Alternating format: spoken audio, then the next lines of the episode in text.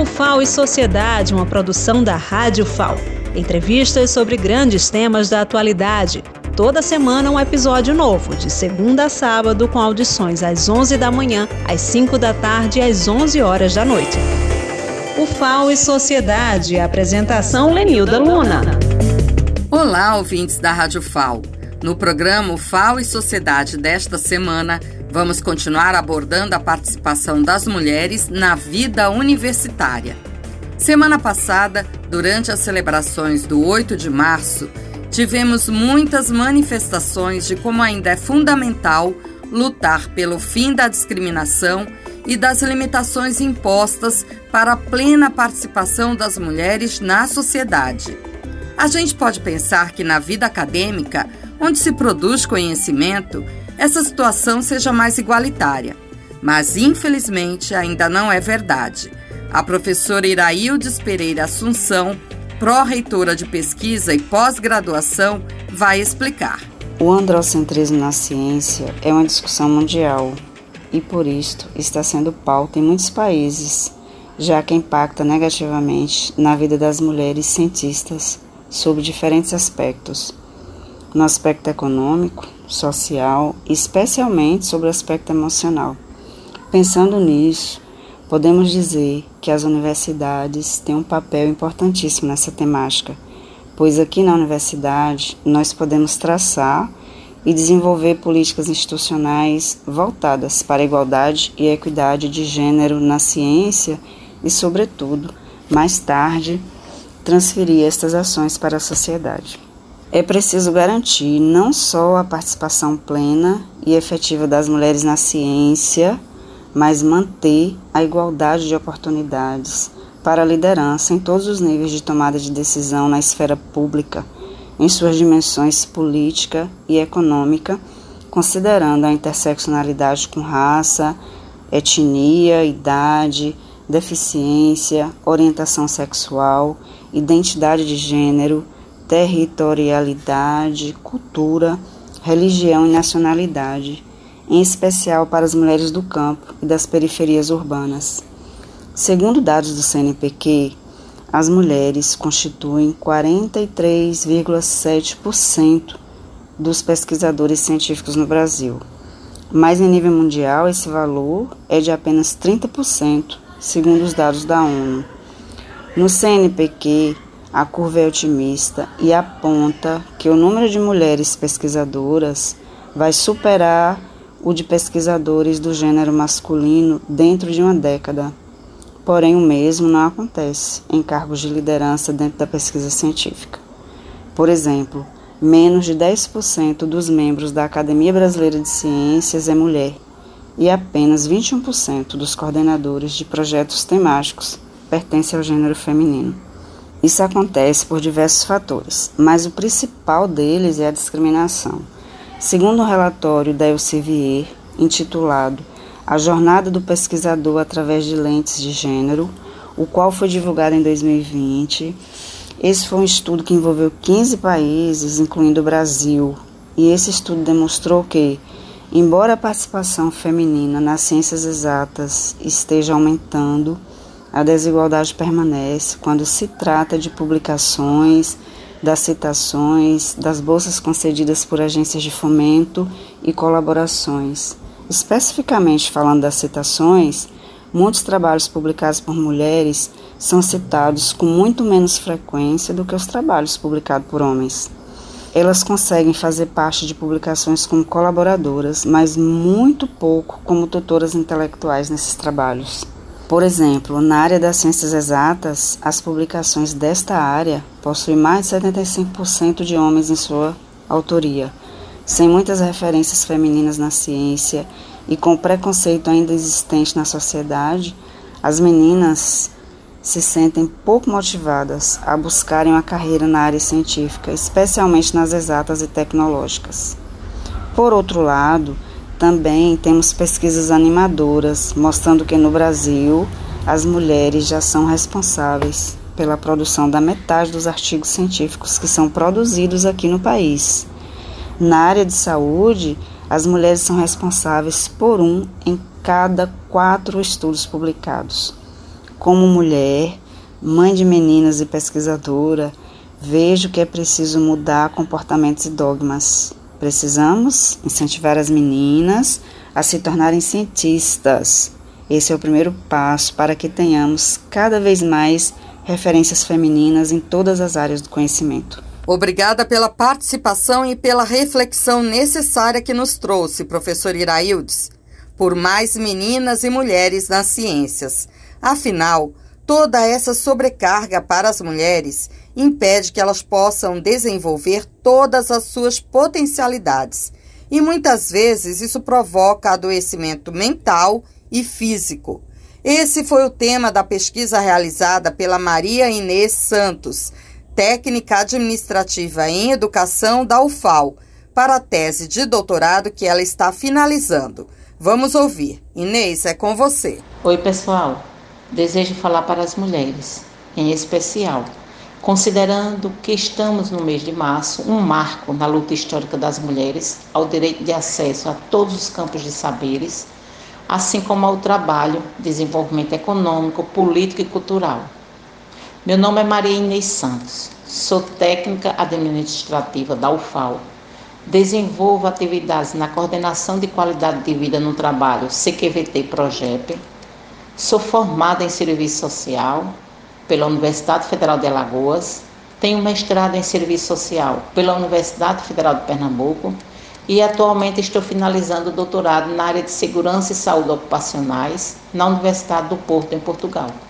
A minha intervenção nesse mês histórico das mulheres traz a temática da pesquisa de doutorado que finalizei e irei compartilhar com a UFAL logo após a defesa da minha tese. Bom, esse texto, então, diz respeito à saúde e segurança ocupacionais de mulheres trabalhadoras em universidades federais a escolha do tema foi devido ao trabalho que eu desenvolvi no CIAS, né, que é o Subsistema Integrado de Atenção à Saúde do Servidor desta universidade, e que trouxe inquietações quanto aos percentuais de adoecimento, em sua maioria mulheres, e a necessidade de aprofundar a temática. Realizei uma revisão narrativa com dados colhidos de estudo de dissertações de mestrado, artigos e relatório institucional publicados entre 2011 e 2021 com dados de 13 universidades federais e uma instituição federal sobre adoecimento de trabalhadores e trabalhadoras. Em todos os estudos, os percentuais de afastamento por motivo de saúde foram mais de mulheres que de homens. E os transtornos mentais têm tido um protagonismo nesses percentuais. Esse dado também foi enfatizado pela Coordenação Geral da Saúde do Trabalhador e da Trabalhadora do Ministério da Saúde, no qual afirma, afirma que entre 2010 e 2019, a diferença entre mulheres e homens de desenvolverem doenças relacionadas ao trabalho, como transtorno mental, por exemplo, foi de 2,76 vezes mais em mulheres. É importante perceber que nos estudos sobre as universidades e instituição federal que fiz, os dados trazem questionamentos importantes que necessitam de atenção, aprofundamento, planejamento e intervenção, pois os adoecimentos podem estar relacionados, seja nas condições, seja na forma que se organiza o trabalho. Entre outros fatores que podem trazer consequências, como a violência de gênero nos locais de trabalho, assédio moral, o bullying e assédio sexual dentre outros tipos de violência que vêm sendo alimentadas, vêm sendo alimentados pela conjuntura socioeconômica da sociedade atual, patriarcal, racista e misógina. A exemplo, a pesquisa publicada em 2022 pelo Conselho Federal da Ordem dos Advogados do Brasil e organizada pelas professoras pós-doc da Universidade de Brasília, a socióloga Tânia Mara Campos de Almeida e a psicóloga Valesca Zanello, ela traz essa pesquisa como título Panoramas da Violência contra Mulheres nas Universidades Brasileiras e Latino-Americanas, com artigo de 41 autoras e autores. Ela traz contribuição a apresentar a realidade que passam as mulheres nos ambientes acadêmicos, em todos os níveis e cargos e funções, além de estudantes, trabalhadoras terceirizadas nos países envolvidos. As organizadoras afirmam que, mesmo com a garantia de igualdade entre gêneros na letra de várias cartas magnas nos países da América Latina, A valorização dessas pessoas precisa ser constantemente reconstruída nos espaços acadêmicos. E neles, o ingresso, a permanência, a segurança física e emocional dessas pessoas precisam com frequência ser viabilizados por ações políticas, bem como precisa ser sempre remarcado o reconhecimento de sua capacidade, empenho e competência. Elas ainda afirmam que a universidade é um ambiente rico e potente na produção de conhecimento, formação profissional, debates, desenvolvimento de diretrizes de vanguarda na educação e na cidadania, mas também é um ambiente desigual, inseguro, coercitivo e intimidador às mulheres em geral. A começar, nem sempre nos vermos consideradas como pertencentes em suas posições de destaque e prestígio. Nas imagens difundidas dos cientistas, assim como no seu cotidiano, diante da ausência de creches, fraudários, moradia estudantil conjunta para crianças e banheiros inclusivos para todas as pessoas. Esse estudo que eu fiz dessa forma foi proposto nesse contexto, para entender a dimensão dessa relação entre desigualdades, violência de gênero e adoecimento das mulheres trabalhadoras em universidades federais brasileiras e uma instituição federal, ao verificarmos que os dados apontaram que os adoecimentos em mulheres acontecem até 50% a mais que nos homens, tendo em vista que o trabalho também tem sido um espaço de violação do direito das mulheres e de fato percebeu o distanciamento entre as normas e a legislação em prol da igualdade de gênero no que se refere à sua execução. O relatório da Organização Internacional do Trabalho de 2019 ainda aponta que as mulheres acabam por terem mais responsabilidades, seja nas tarefas domésticas, seja nos cuidados familiares. Esse fator evidencia a lógica de organização e a estrutura do mercado de trabalho, o qual não valoriza nem reconhece a discussão sobre a necessidade de conciliar as responsabilidades familiares com o trabalho profissional, ao considerar a mulher como a responsável natural, entre aspas, como se fosse de sua própria essência e, portanto, desresponsabilização dos homens, o que limita a disponibilidade e as condições de trabalho das mulheres, contribuindo para o adoecimento delas. E, portanto, as formas de inserção das mulheres no mercado de trabalho e demais aspectos das suas condições de vida e de trabalho além da conciliação com as atividades de reprodução de si e de sua família, gera implicações na atenção à saúde. Outro ponto importante é a desigualdade salarial. No Brasil, o estudo de Helena Irata, de 2016, sobre o que mudou e o que permanece no panorama das desigualdades entre homens e mulheres. Divisão sexual do trabalho e relações de gênero, numa perspectiva comparativa, apontou recentemente que as mulheres ganham aproximadamente 30% menos que os homens entre 20 e 25 menos na França. E no Japão, essa diferença pode chegar até 50%. Irata chega à conclusão, portanto, que não podemos mudar a divisão sexual do trabalho profissional sem mudar a divisão sexual do trabalho doméstico, a divisão sexual do poder e do saber na sociedade. Ela ainda afirma que na cultura sindical e poder de gênero, as mulheres em movimentos sindicais continuam a trabalhar a igualdade de gênero, mas é difícil de alcançar por desafiar o sindicalismo tradicional, baseado em uma cultura de papéis tradicionalmente masculinos e ainda de uma masculinidade exclusivamente heterossexual. Por fim, afirmamos que os atuais modelos de organizações laborais podem ser reprodutores de desigualdades e omissos no desenvolvimento de meios de transformação dessa realidade. Obrigada. Nós que agradecemos, Inês, um estudo completo já estamos esperando a defesa e publicação da sua tese, que com certeza vai contribuir bastante para o debate e formulação de propostas sobre a situação das mulheres nas universidades. Obrigada por compartilhar com a gente. E agora vamos a uma participação do campus do Sertão, professora Flávia Jorge de Lima. Qual a sua mensagem sobre o dia 8 de março? Gostaria de desejar a nós mulheres coragem para caminhar juntas, aguerridas para superar nossos desafios. Dia 8 de março é também um dia de celebrar, de celebrar pela, pelas conquistas travadas por nós mulheres ao longo da história, conquistas árduas, duras, hum, que só foram possíveis porque nós mulheres nos unimos para projetar, para sonhar e dizer a esta sociedade que os homens não são os responsáveis pelas mudanças. Nós mulheres fazemos sim parte dessa sociedade. Nós mulheres temos o direito, sim, de fazer o que nós quisermos e estar onde quisermos, na hora que quisermos. Então eu queria deixar esse recado a nós mulheres, que nós nos unamos cada vez mais, que nós estejamos mais firmes na caminhada, porque nós precisamos todos os dias acordar com a consciência de que nós podemos sim estar onde quisermos que não é um homem, que não é uma falta de política pública que vai nos limitar a sonhar, a projetar, a traçar um futuro diferente para nós e para as nossas filhas, para as nossas irmãs, para as nossas parceiras, para as nossas companheiras, para a nossa sociedade. Que sejamos fortes, que continuemos na luta, porque somos nós que vamos construir uma sociedade mais justa.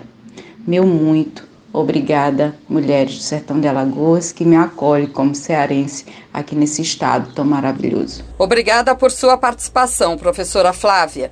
E para finalizar esse programa, vamos ouvir Clédia Santos de Almeida, pedagoga e técnica administrativa do campus Arapiraca da UFAL. Qual o significado do 8 de março, Dia Internacional das Mulheres, para você, Clédia? Na verdade, a gente sabe que o Dia da Mulher é todos os dias. Dia da mulher que batalha, que leva o sustento para casa, que cuida dos filhos, que participa dos movimentos sociais, da mulher que às vezes, muitas vezes é o esteio da sua casa, que é o sustento que busca o sustento da família e que tem que lidar com muitas situações ao mesmo tempo para poder sobreviver. Dizem que deve se normalmente se mata um leão por dia, mas a gente tem que matar, tirar o couro, temperar e ainda servir o leão. Porque a vida da mulher no, no mundo não é fácil e no Brasil principalmente. Eu falo pela experiência, pela, pelo lugar que a gente vive.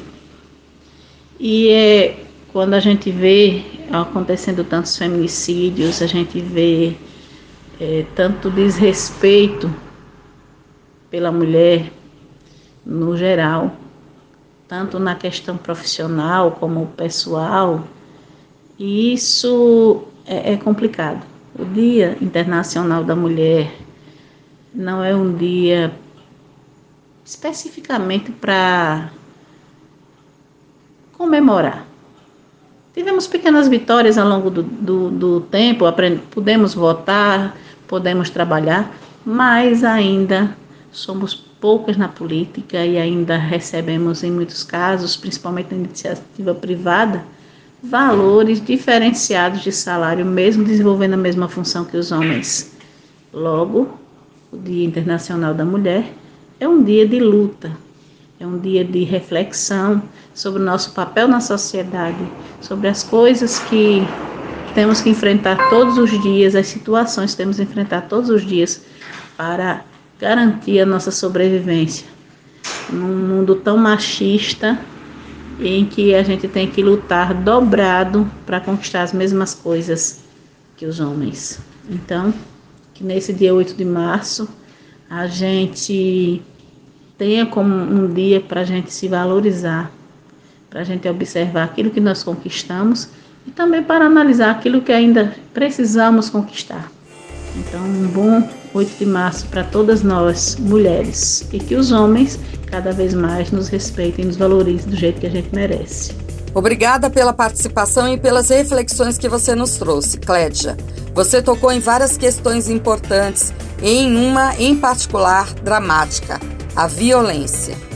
No dia 8 de março, tivemos que lidar com o feminicídio de Marcele Bulhões, mulher atuante nos movimentos sociais e culturais de Alagoas. Nosso estado é o sexto do Nordeste com mais casos de feminicídios, quando somados os anos de 2020 e 2021, segundo o 16º Anuário Brasileiro de Segurança Pública, divulgado em junho do ano passado. Isso não pode continuar.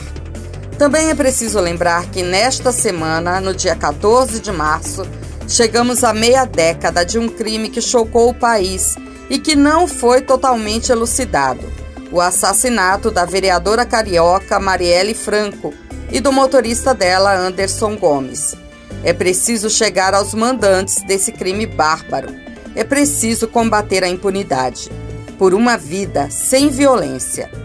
Com esta mensagem, encerramos mais um programa UFAO e Sociedade. Compartilhe o nosso podcast. Até a próxima semana.